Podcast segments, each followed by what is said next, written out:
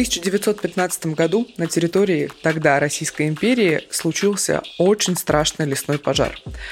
К сожалению, лесные пожары 2022 года уже превысили по площади, по тому, как это все развивается, вот тот страшный пожар 1915 года. Это подкаст «Осторожно, утро». Иван Притуляк из Омска. Арин Тарасова из Красноярска. И сегодня мы говорим о том, почему каждый год горит Россия.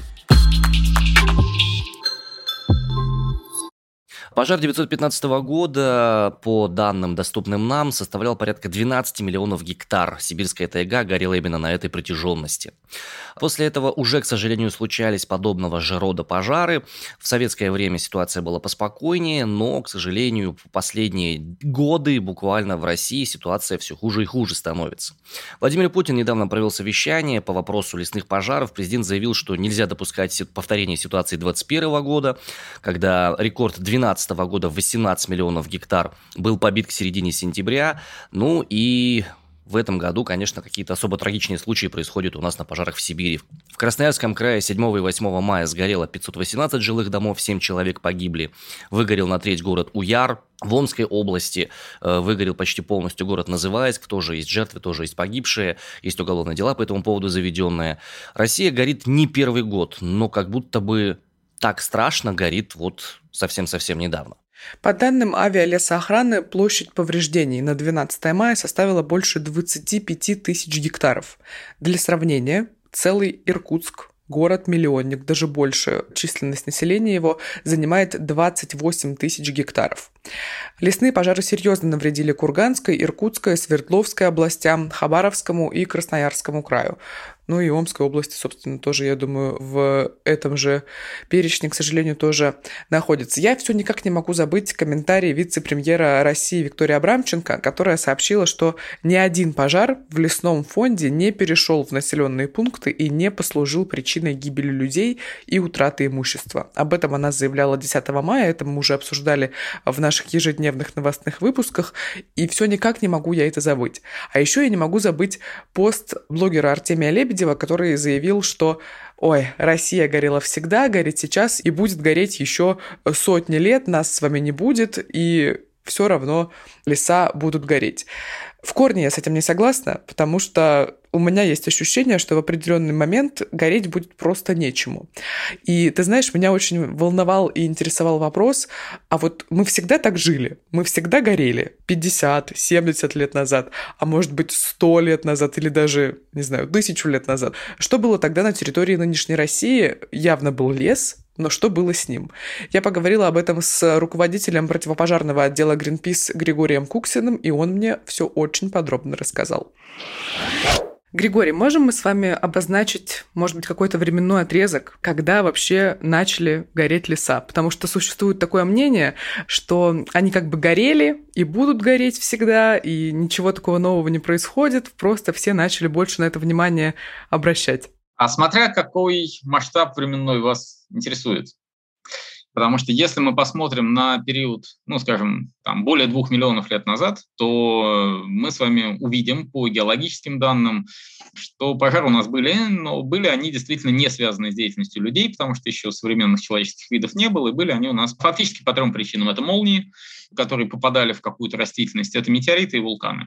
Метеориты довольно редкие, по крайней мере, после появления кислородной атмосферы, в которой что-то могло гореть. Вулканы локализованы. По сути, у нас одна причина, массовая причина пожаров была это грозы. Э, они давали небольшое, с довольно редкой повторяемостью, но давали какой-то вклад. Конечно, вот эта мозаичность лесов до человеческую эру, она была вызвана э, молниевыми пожарами, которые там раз в столетие выжигали какие-то участки, которые потом зарастали. То есть это фактор, который воздействовал на растительность, на нашей планете до появления человеческих видов. Потом с появлением людей, ну, собственно, да, свойства людей, которые отличило их от других приматов, в том числе это использование огня. И на самом деле за последние, особенно за последние несколько десятков тысячелетий, люди всю планету преобразовали огнем. И в том числе, например, современный вид Австралии, которая была абсолютно лесным континентом, она из последних была заселена людьми, я имею в виду не белых колонизаторов, а аборигенное заселение примерно 40 тысяч лет назад. Собственно, да, был континент полностью покрытый лесом, с совсем другим набором видов, э, с крупными хищниками, с гигантскими сумчатыми. Да, их всех, в общем-то, съели и сожгли. И вот эта полосочка леса по краям материка и огромная пустыня посередине это то, что люди сделали с этим материком охотничьими выжиганиями, то есть постоянно применяя огонь. Поэтому то, как сейчас выглядит Австралия, и убеждение австралийцев в том, что наш континент не существует без пожаров, огонь необходим, потому что наши растения не могут размножаться без огня, это результат того, что остались только те растения, которые смогли адаптироваться к такому огню. Точно так же произошло с прериями в Северной Америке, точно так же произошло с э, пустыней Сахарой, результат перевыпаса и пожаров. И у нас с вами сейчас там Забайкалье, в Амурской области, это процесс, который мы наблюдаем вот на моей памяти, я 25 лет тушу пожары, вот даже за этот короткий срок видно, как меняется ландшафт, то есть сохраняются только те сообщества, которые адаптированы к огню. То есть люди принесли огонь, и вот уже несколько десятков тысяч лет его применяют. Значит, были периоды, когда применяли намного больше, чем сейчас, и горело намного больше. Поэтому если сравнивать, стало ли пожаров больше сейчас, смотря с чем сравнивать. Если сравнивать с периодом подсечно-огневого земледелия, скажем, в России, то в России горело больше, когда мы повсеместно применяли подсечно-огневое земледелие. То есть огонь напрямую связан, его воздействие, его воздействие на природные системы напрямую связано с практиками в хозяйстве. Вот когда меняется тип сельского хозяйства или тип лесного хозяйства, меняется количество огня, меняется количество пожаров. Поэтому я бы сказал, что большим вкладом в борьбу с пожарами был отказ от подсечно-огневого земледелия. То есть речь идет про уже все-таки столетнюю историю скорее. То есть было еще хуже, чем сейчас? Да, было еще хуже, чем сейчас, по крайней мере, на территории, там, где жили люди, они жили еще более в дыму, еще сильнее страдали от пожаров, еще больше сгорало деревень и поселков, и пожары были довольно крупными. А вот, возможно, какое-то мое наивное суждение, но вот мне всегда казалось, если будет гореть так же, как сейчас, то уже будет просто нечему гореть спустя какое-то время. Но вот вы говорите, что раньше горело сильнее, но остаются все равно большие площади леса. Да, потому что лес восстанавливается, и лес восстанавливается достаточно быстро. Просто он восстанавливается, ну, меня часто спрашивают, а сколько нужно времени, чтобы лес вырос? Ну, вы знаете, столетний лес в среднем вырастает за сто лет. То есть если мы хотим, чтобы лес был столетний, со старыми деревьями, а уж тем более, если мы хотим, чтобы лес был настоящий, устойчивый, вот как э, он может существовать без нас сам. То есть в нем должны быть деревья разных видов, разных возрастных групп, с мозаичностью. Такой лес э, должен не подвергаться воздействию огня хотя бы несколько сотен лет. Лет 400-500, и мы с вами почти перестанем видеть следы прошлого пожара в этом лесу. Когда у нас леса горят раз в 10 лет, раз в 15 лет, часть из них погибает полностью, и начинается сукцессия, то есть процесс смены сообществ с нуля. Часть горит низовыми пожарами, и взрослые деревья сохраняются, молодые погибают. Но вот эти следы пожаров мы видим во всех лесах. Ну, куда бы вы ни пришли, если вы специально, не знаю, вертолетом не закидываете какую-то очень-очень труднодоступную местность, мы всегда будем видеть следы пожаров. Поэтому лес восстанавливается так, чтобы он выглядел как лес в понимании, в таком в бытовом понимании, то есть много деревьев, неважно какого возраста. Там лет через 10, в общем-то, мы будем видеть на месте пожара, ну, какой-то лес.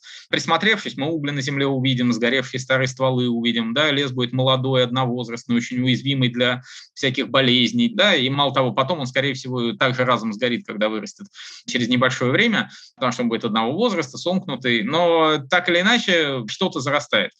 Значит, что меняется последние десятилетия? Последние десятилетия к этому добавляются изменения климата, и тут тоже среди пожарных скептиков не осталось. То есть даже если мы сравниваем самые страшные пожары там, прошлых десятилетий, там, советского периода или там даже 20 века в досоветский период. По-моему, в 15 году, в смысле 1915, был самый страшный гигантский сибирский пожар, который описывают как вот какое-то самое страшное бедствие пожарное. Вот он был по площади меньше, чем пожары, которые мы в прошлые годы наблюдаем, чем в прошлом году наблюдали, чем в последние несколько лет наблюдаем в Сибири. То есть то, что когда-то считалось уникальным страшным бедствием, сейчас повторяется почти каждый год.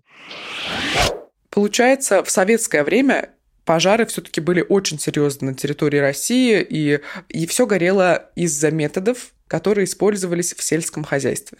Да, сейчас основными причинами лесных пожаров тоже называют неправильные методы организации вырубок, э, сжигания следов вырубок, неправильная подготовка полей, неправильное избавление полей от сухостоев и так далее, и так далее, и так далее, и так далее, и тому подобное. Ну вот ты упомянул вырубки. Для меня это уже звучит максимально людоедский вообще не должно такого быть, потому что зачем вообще вырубать в таком количестве лес, чтобы потом его поджигать, по сути, маскировать то, что люди вырубили? Это уже похоже на браконьерство определенное. Слушай, ну у вас в Красноярском крае вообще с этим проблемы, причем проблемы довольно серьезные. Почему я говорю у вас? Потому что последние исследования, последние расследования, фильмы 18 года, фильмы 19 года, связанные с тем, почему горят леса, они выявили очень малоприятную тенденцию. Дело в том, что есть так называемые инвестпроекты, когда часть земли, часть лесного фонда берется в разработку. Обещается, что в рамках этого инвестпроекта будут созданы фабрики по переработке мебели, прибыли, то все пятое, десятое. Но проблема заключается в том, что в Красноярском крае, в частности, из условно 25 тех делянок, которые были выделены под создание крупных инвестиционных проектов, крупных фабрик мебели, фактически фабрик было построено только три. А во всех остальных случаях были просто вырубки Люди вырубали лес, люди брали дерево кругляк и увозили его куда-то на экспорт. Они должны были заплатить огромное количество денег налогов в бюджеты Красноярского края, а заплатили буквально в десятки раз меньше. И никто их за это, собственно, не прищемил, не прищучил, не прижучил, потому что, ну, риски экономические и всякое такое бывает. Накануне Госдума одобрила десятикратное увеличение штрафов за лесные пожары. Штрафы за нарушение правил пожарной безопасности в лесах для граждан составят теперь от 15 до 30 тысяч рублей, было от полутора до трех тысяч, а для должностных и юридических лиц штрафы увеличат вдвое до 40 тысяч и 400 тысяч рублей соответственно. Кажется, мне это все абсолютно каким-то, знаешь, бессмысленным. Это неэффективно. Это абсолютно неэффективно, я согласна.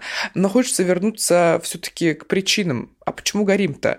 Вот, например, известны десятки случаев, когда жители деревень в которых потом впоследствии горели дома, поджигали траву намеренно, чтобы, возможно, как-то упростить себе процесс обработки земли, или чтобы, не знаю, сжечь мусор, или еще что-то. Это одна из самых распространенных причин, но есть и другие. О них рассказал Григорий Куксин, руководитель противопожарного отдела Greenpeace мы видим экстремально плохую ситуацию в последние годы. Связана она с тем, что мы очень много устраиваем пожаров сами. Ну, по-прежнему. У нас вообще в России сейчас сезон даже, ну, можно сказать, что весь год пожароопасный сезон. То есть у нас э, пожары стали круглогодичными, потому что зимой не выпадает снег в Приморье, зимой у нас горит Астрахань. Но все-таки зимние пожары – это ну, небольшие площади. Два основных пика пожаров – это весна, то есть это апрель-май, вот сейчас. Сейчас мы mm-hmm. на выходе из первого пика пожаров.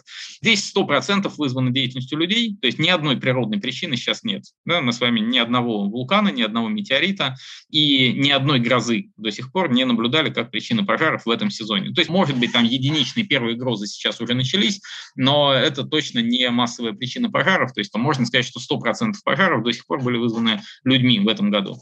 И так каждую весну. И это дает примерно половину площадей в течение года. И это пожары в основном, а, это горящая трава, это все рядом с населенными пунктами, то есть люди пошли, подожгли траву или бросили окурок, или подожгли посмотреть, как горит, или убирали мусор таким способом, или убирались вокруг кладбища таким способом. Любят еще поджечь траву, чтобы выросла новая. Или, да, вот это убеждение, что зеленое без нас не вырастет. Но это тоже это корнями, наверное, психологически корнями уходят куда-то вот средневековые какие-то практики подсечного-огневого земледелия и какие-то весенние культы. То есть э, рациональное объяснение есть не всегда. Хотя иногда они есть. Вот буквально неделю назад встретили агронома, тракториста, который таскал за трактором горящую покрышку по полям. То есть ну, он не мог столько поджечь просто спичками, поэтому он зажег старую покрышку и прямо на цепях за трактором прицепил и ездил между деревнями, все поджигал. Таких много, в смысле таких людей много, и вот, да, на вопрос, что ты делаешь, ну, как мне агроном сказал, а ему директор, надо жечь, как без этого, как не жечь. Без этого нельзя сельское хозяйство вести. Да, и получается, что ну, там какая-то выгода, там несколько литров солярки на поле он сэкономит на том, чтобы ему легче было потом спахать. И он считает это достаточной причиной, чтобы рисковать несколькими населенными пунктами, потому что при сильном ветре, естественно, деревни сгорают. И в этом году, к сожалению, так и было. Когда все жгли разом, и так каждую весну бывает. То есть этот год обычный в смысле того, когда и где пожары люди устроили, по каким причинам. То есть те же самые люди, что обычно, в тех же самых местах жгли траву. Но изменение климата формирует условия, в которых может дуть очень сильный ветер, которого не ждали. Может быть волна жары или засухи, которую не ждали. Вот в тех регионах, где погибли люди, сейчас уже больше 17 человек погибло с начала года, только по официальным данным, только на резонансных пожарах, как минимум два человека, которые участвовали в тушении. И вот эти все потери, тысяча, как минимум, сгоревших домов, жилых домов, я уж не говорю про многие еще, наверное, тысячи сгоревших просто построек, которые никто не считает, не застрахованных домиков, не жилых домов. Все это результат того, что люди в обычное время, в обычных местах жгли траву, и это совпало с необычным ветром. Поэтому последние годы ситуация ухудшается, ухудшается, потому что условия становятся хуже. От ветра и жары ничего не горит, горит по-прежнему от людей. 9 из 10 по причине там, разных практик в хозяйстве. Потом летом добавляется немножко гроз. С грозами тоже не все так просто. Гроз становится больше из-за изменений климата. То есть антропогенные изменения климата вызывают другие процессы в атмосфере, другое испарение, другое формирование облаков, и гроз тоже становится больше. Но пока это еще все равно в пределах 10% от всех пожаров. Поэтому получается, что у нас пожары возникают в основном от людей и немножечко от гроз, но в новых климатических условиях все последние годы очень плохие. Последние пять лет уже никакой вот этой динамики, которую мы раньше наблюдали, изучали, что от солнечных циклов там раз в 4 года посложнее, раз в 11 лет экстремально плохо. Вот сейчас этого нет. Сейчас все годы плохие. Сейчас мы всегда готовимся к экстремальному сезону, и, к сожалению, этот прогноз всегда сбывается. Что удивляет больше всего, так это пожары, которые стали круглогодичными. Видишь, если раньше горело с апреля по октябрь, то сейчас горит круглый год. Что происходит сейчас со всей этой историей, действительно очень-очень непонятно. Непонятно, почему не пытаются возродить систему лесной охраны, которая была фактически уничтожена в 2006 году. Непонятно, каким образом вообще все это можно компенсировать, все это можно сделать. И что самое страшное, то что пожары начинают действительно все больше и больше угрожать непосредственно людям. Человеческих жертв, таких как в этом году, не было очень и очень и очень давно.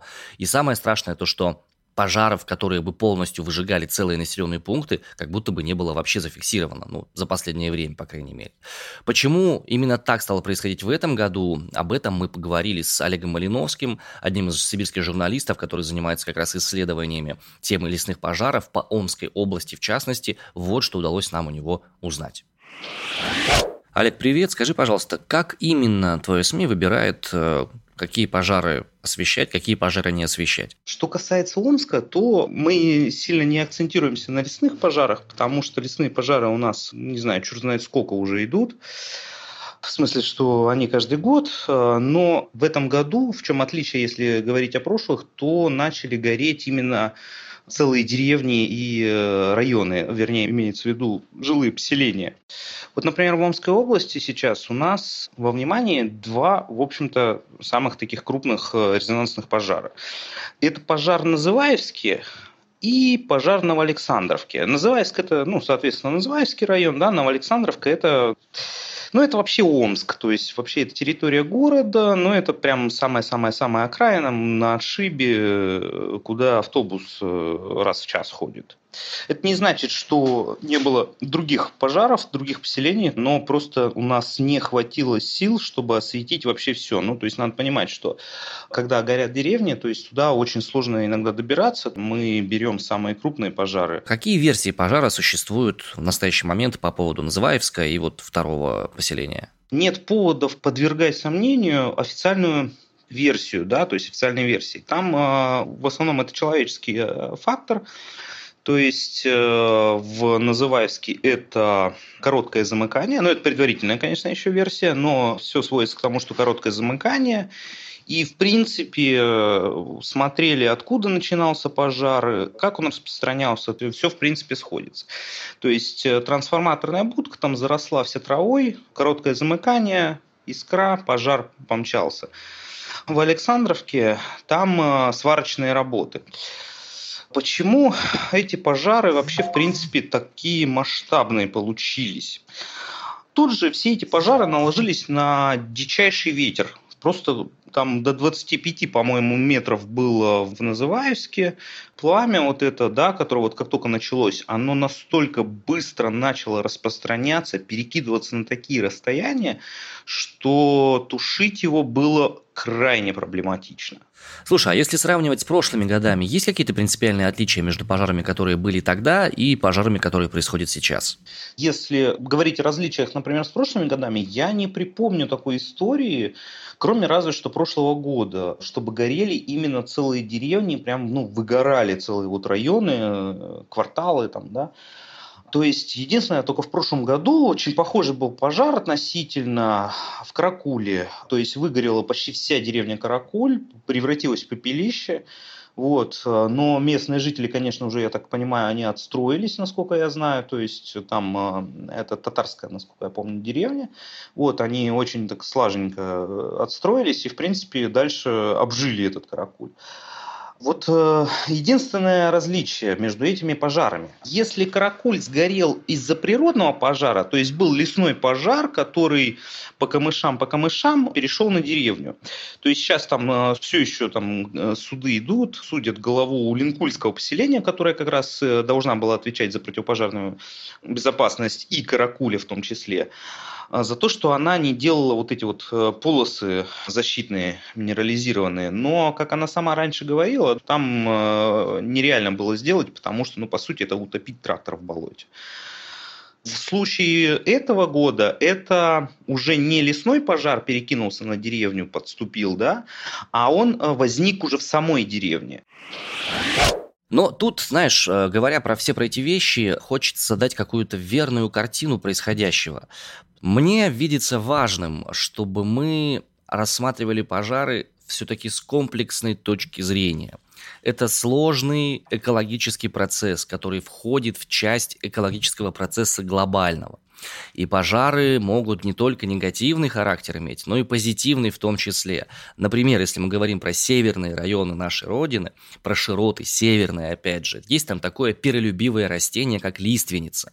И вот лиственница, низовые пожары практически никакого влияния негативного не оказывают. Наоборот, лесные пожары прогревают землю, это позволяет лиственнице нормально упасть зернышку, прорасти и вырасти еще дальше еще больше. В том числе и поэтому северные молниевые пожары никто и не тушит, потому что они являются частью естественного процесса.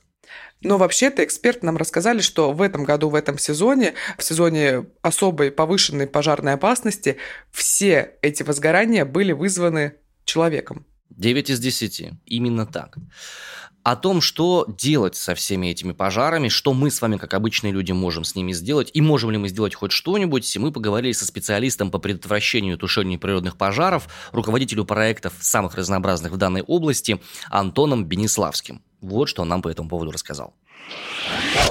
Антон, привет. Слушай, как вообще оценивать масштабность лесного пожара? То, что в каком-то году сгорело 12 миллионов гектаров, в каком-то 20, это действительно страшно, это действительно ужасно, катастрофично, или мы чего-то не понимаем о значимости этих объемов пожаров? Значит так, тут просто два вопроса. Первое. В России лесопожарная катастрофа – это ежегодное явление. То, что в 2020 году сгорело, там, в 2021, прости, году сгорело там 20 миллионов гектар, это ужасно, это рекорд. Но то, что сгорело в каком-то году там 12 миллионов гектар, это отнюдь не норм. Нас очень много горит, мы тут не одиноки. По степени лесного разгильдяйства мы всегда соревновались с канадцами, и те уверенно лидировали. У них тоже очень много горит. Вообще таежные страны, мы, Канада и там, США в зоне Аляски горим неприлично. При этом, да, в каждой экосистемы есть так называемый пожарный режим, то есть то количество, качество, интенсивность, географическое распределение пожаров, которое этой экосистеме соответствует. Вот дальше пойдут такие крупные вопросы экологические, как это не хорошо, не плохо, это данность. Грубо говоря, есть так называемое понятие пожарного интервала или периода повторяемости пожаров. Fire return интервал или период повторяемости пожаров. Для каждой экосистемы он будет свой. И для сибирских экосистем это десятилетия, а иногда века между пожарами. В современном своем состоянии таежные системы, что у нас, что у американцев, что у канадцев, они имеют относительно частый пожарный интервал, то есть это там, от 20-30 лет, как считают канадцы по своим лесам, там до 80 по нашим. То есть сейчас он нарушен. Есть карта, которую делал Greenpeace, исследование о том, как выглядит современный пожарный интервал. И там можно как раз увидеть в этот период повторяемости, насколько он сократился. Если он сокращается, значит, будет меняться породный состав, потому что породный состав коррелирует с частотой интенсивностью пожаров. И из-за этого мы можем там через несколько десятилетий наблюдать там, потерю больших лесных территорий. Сейчас мы этого не чувствуем это произошло где-то там, перед нами стена тайги, а вот за этой стеной где-то все сгорело капитально, и оно начинает изменяться. Плюс я так могу сказать, что вот Максим Бобровский делал исследования по воздействию пожаров на почвы, и даже спустя 30-40 лет почвы, которые не подвергались воздействию пожара, все равно отличаются от соседних, которые не горели совсем. То есть это изменения, которые мы можем не увидеть. И тогда нужно понимать, что кроме вот такого прямого ущерба от пожара, который мы наблюдаем, то есть сгоревшей древесины, которую считают сейчас там по цене кругляка, грубо говоря, да, происходят очень серьезные экосистемные и климатические изменения. Скажи, пожалуйста, ты как тренер, сертифицированный по обучению пожарной безопасности, тушению пожаров, с чего начинаешь свое обучение? И есть ли где-то данные в открытом доступе, чтобы мы могли почитать, посмотреть, ознакомиться самостоятельно, может быть, принять свое решение, стоит ли нам присоединяться к волонтерскому движению по тушению пожаров? Программы для добровольных честных пожарных можно найти на сайте DLP.info. Это ресурс, созданный в свое время тоже вот пожарной программой Greenpeace в принципе, нет большой разницы в том, как готовить лесного пожарного государственного или добровольного пожара, что одинаковые теми и теми. Вопрос в некоторых юридических тонкостях и тонкостях организации процесса. А начиная с того, что объясняю людям, зачем мы этим занимаемся. Люди приходят в пожарное добровольчество по двум причинам. Это природоохранники и активисты или местные социальные активисты. Либо третья причина – это вот самые правильные добровольцы обычно приходят из тех, у кого горит вот под стенкой, и им это просто вопрос жизни и смерти, причем в прямом смысле. Но зачем мы это делаем? Почему это важно объяснить? Потому что добровольцу очень сложно объяснить, что вот это горящее дерево нам пофиг, и вот это тоже, и вот те 100, в общем, также. Да? Тушение лесных пожаров зачастую это, как ни странно, это сжигание. То есть, ну, грубо говоря, как тушится лесной пожар? Лесной пожар локализуется минерализованной полосой, то есть полосой открытого грунта, где нет растительности, тем самым гореть нечему. Но поскольку хорошо интенсивный пожар, метр ширины, два метра ширины, мин полосы перескочит, как раз плюнуть, что мы делаем? Мы сжигаем все внутрь пожара, вот этой полосы. Да, это называется там, встречный пал, отжиг по-разному. Соответственно, вот копать и жечь – это основной инструмент лесного пожара. И поэтому мы объясняем, почему мы, например, да, не защищаем вот эту рощицу, отступаем эти самые полкилометра и даем пожару сожрать, да, потому что по-другому не выйдет. И первое, что нужно вколотить человеку в голову, это понимание вот системности процесса. Если вы сейчас приступили к тушению пожара в 4000 гектар, то будьте готовы к тому, что в конечном счете будет 8. Пока вы все окопаете и пока вы сожжете все, что нужно сжечь, чтобы это не разрослось, будет 8 тысяч гектаров. Но не 30, но не 40. Слушай, а что делать обычному человеку, обывателю, не профессионалу, не волонтеру, не пожарному, чтобы подобного рода вещей, пожаров не происходило по возможности в тех местах, где он находится? Первое. Это исключить огонь из своих собственных практик большая часть населенных пунктов Российской Федерации сгорает, потому что кто-то что-то поджег. Список мифов «Зачем жечь сухую траву» он длиннее, чем Тора с пятикнижьем и всеми возможными толкованиями. То есть первым делом не поджигать и не пропускать. Вот сколько раз я наблюдал, как люди мимо горящего поля едут, не реагируя. Ну, горит и горит, фиг с ним. Вот с этого горящего поля потом случаются сгоревшие поселки. Это второе. Третье – это в своем поселении посмотреть, а местная власть, которая отвечает за противопожарную подготовку, в открытом доступе можно найти, что обязаны сделать главы поселений, какие мероприятия должны быть произведены, чтобы населенный пункт не пострадал. Знаете, вот это дело. Ну и, как говорится, когда вы увидели красную машинку с белой полосой и синими мигалками, постараться прижаться к обочине и пропустить этих бравых парней, потому что едут они по делу. Скажи, пожалуйста, а существуют ли какие-то системные программы, государственные или негосударственные, для того, чтобы, допустим, в Сибири, допустим, в течение жизни моей и жизни моих детей ситуация с лесными пожарами стала более контролируемой и их стало бы меньше? Пожарами больше всех в Российской Федерации на негосударственном уровне занимается Greenpeace. Сейчас этим, насколько я знаю, занялся э, ВВФ. И там есть целый перечень того, что нашей стране на системном уровне надо поменять. Мы огромная страна, не очень густо заселенная, с огромными лесными пространствами. Поэтому гореть сильно мы будем по определению. Канада будет сильно гореть, и Аляска будет сильно гореть. Никуда не денемся. Вопрос в том, что мы не можем, к сожалению, большую часть вопросов по лесным пожарам решить на местном уровне. На местном уровне можно только защититься от пожара. Но чтобы предотвратить катастрофы, которые мы имеем каждый год, нужны системные федеральные решения. Да, там возврат к эффективной работе лесничеств, восстановление эффективной и хорошо обеспеченной авиалесоохраны, пропаганда на государственном уровне противопожарная, контроль и тому подобное, и далее, и далее, и далее. Но в любом случае, что можно делать? У нас есть субъекты федерации, которые по размерам как довольно крупная страна сами по себе. Это значит, что хотя бы на уровне этого субъекта можно и нужно обращаться к своим властям каждый раз и говорить, что вы можете сделать. Да давайте там запретим практики опасные. Каждый регион может иметь там региональные лесопожарные формирования, пожарные формирования может иметь, да, там по договору с МЧС. То есть требовать от своих э, руководителей э, того, чтобы субъект в это вкладывался. И что очень важно, это требовать честно рапортовать, сколько горит, потому что проблема состоит в чем? Местные власти по старой советской привычке заметают проблему под ковер. Но федеральные силы выделяются на те пожары, о которых они отчитались. И если горит у них 100 тысяч гектар, а они отчитали 5 тысяч, то и силы они получат на 5 тысяч гектар. Результат понятен. Да? Поэтому, да, нужно постоянно поднимать шум и говорить, у нас горит, горит как не в себя. Вот видео, вот фотография, вот дым, вот это все и спрашивать э, с главы субъекта, где, блин, не выставку цветов открывая, займись этой проблемой. Сколько лет горим? Да, почему у нас до сих пор сжигаются порубочные остатки? Почему у нас запрет на выжигание сухой растительности не обеспечен там силами правопорядка?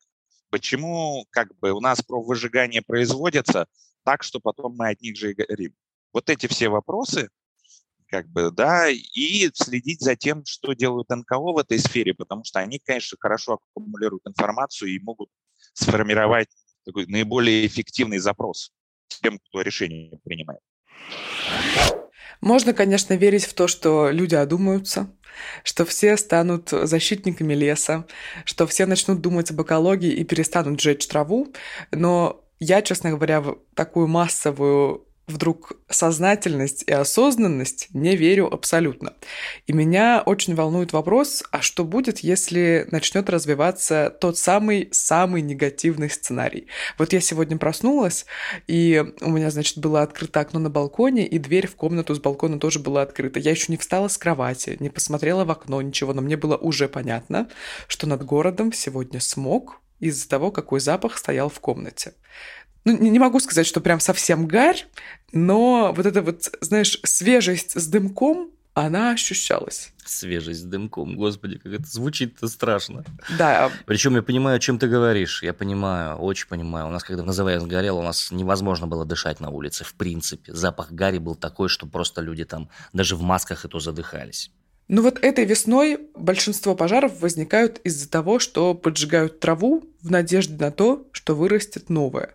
Ну, как все это решать, мы уже узнали, поговорили с представителями Гринписа, но что будет, если продолжать в том же духе? Если люди вдруг не поймут, что траву жечь не стоит, или во всяком случае всю траву или весь мусор сжигать не стоит, что будет при условии развития самого худшего сценария, рассказал руководитель противопожарного отдела Гринпис Григорий Куксин. А если мы представим такой самый негативный сценарий, что все идет так, как идет сейчас, и там каждый год все хуже и хуже, вот когда примерно все леса исчезнут, или там мы останемся, не знаю, в пустыне, ну вот что и когда может самое страшное произойти? Мы с вами внутри этого сценария, если честно, и мы, скорее всего, не доживем до уничтожения всех лесов, в смысле, на нас это негативно скажется раньше потому что ведь у нас изменения климата, они создают условия для развития пожаров, а пожары, в свою очередь, очень сильно ускоряют изменение климата. Это, во-первых, огромный парниковый выброс, ну, просто углекислого газа. А, во-вторых, это уничтожение лесов, которые поглощают углерод. В-третьих, это черный углерод, сажа, вот то, что делает дым темным. При лесных пожарах дым часто темного цвета, потому что в нем много недосгоревшей древесины, вот этого углерода, сажи, пепла. А, Все это выпадает на льдах и меняет отражательную способность снега. Это глазом незаметно, но вся арктическая зона у нас уже покрыта вот этой угольной пылью от наших пожаров, и это ускоряет таяние льдов а, и, соответственно, ускоряет изменение климата и то, как они проявляются в северном полушарии, например. А плюс к этому огромная такая климатическая бомба, фитиль которой мы уже зажгли, это наша мерзлота. У нас огромные пространства российские, ну, многие регионы просто большей частью своей расположены в зоне так называемой вечной мерзлоты, на которой у нас построены все инфраструктурные объекты, все наши газопроводы, нефтепроводы, населенные пункты. И эта мерзлота начинает таять. Начинает она таять в том числе, потому что на ней случаются пожары. Плюс, конечно, общее изменение климата, общее вот это потепление, увеличение периодов теплой погоды и пожары. Пожары на мерзлоте, особенно если мы их не тушим, то есть они развиваются на огромной площади, они еще быстрее ускоряют э, ее таяние, то есть по поверхности этой мерзлоты проходит огонь, все это прогревается от пожара, прогревается потом солнечными лучами, потому что это темная поверхность. Мерзлота начинает стремительно таять. Во-первых, рушатся наши объекты, корежатся дороги, трубопроводы. Во-вторых, при таянии мерзлоты начинает выделяться колоссальное количество метана, запасенного в этой мерзлоте. И метан, как гораздо более эффективный парниковый газ, demás. Ускоряет изменение климата еще намного быстрее, намного сильнее, чем все наши выбросы а, углекислого газа, например. Поэтому если мы запустим вот эти необратимые таяния метана, а по всей видимости мы их уже запустили, они будут только ускоряться, таяние мерзлоты и выбросы метана, это будет еще гораздо более резко ускорять процесс климатических вот этих изменений и создавать еще более благоприятные условия для того, чтобы больше гроз било по этим территориям, которые у нас никем не охраняются, которые невозможно потушить, и на которых начинают действовать в том числе ну, вот такой самый а, апокалиптический сценарий, да, это э, то, чем пугают нас там иностранные журналисты, у них есть прекрасное словосочетание «зомби-фаерс» зомби-пожары. Так они называют наши зимующие торфяные пожары, которые в том числе на северных территориях могут переживать зиму, и уже вообще ничего не нужно. То есть они горят годами. Такие пожары есть, мы их тушили, в том числе в этом году. Дотушивали то, что прошло сквозь зиму, и снег не потушил эти пожары. И таких пожаров тоже становится все больше. Поэтому это такая штука, то есть мы внутри этого сценария, его еще можно прервать, его еще можно остановить, если убрать огонь из практики лесного сельского хозяйства, если существенно усилить лесную охрану, если перетянуть все население на свою сторону, то есть сделать как можно больше людей помощниками, добровольцами, которые будут останавливать поджигателей, которые будут быстро обнаруживать и быстро тушить пожары. Плюс, конечно, современные технологии, в том числе и беспилотники, и тепловизоры, и все, что мы сейчас применяем на пожарах, ну, применяли, по крайней мере, пока технологии были нам доступны.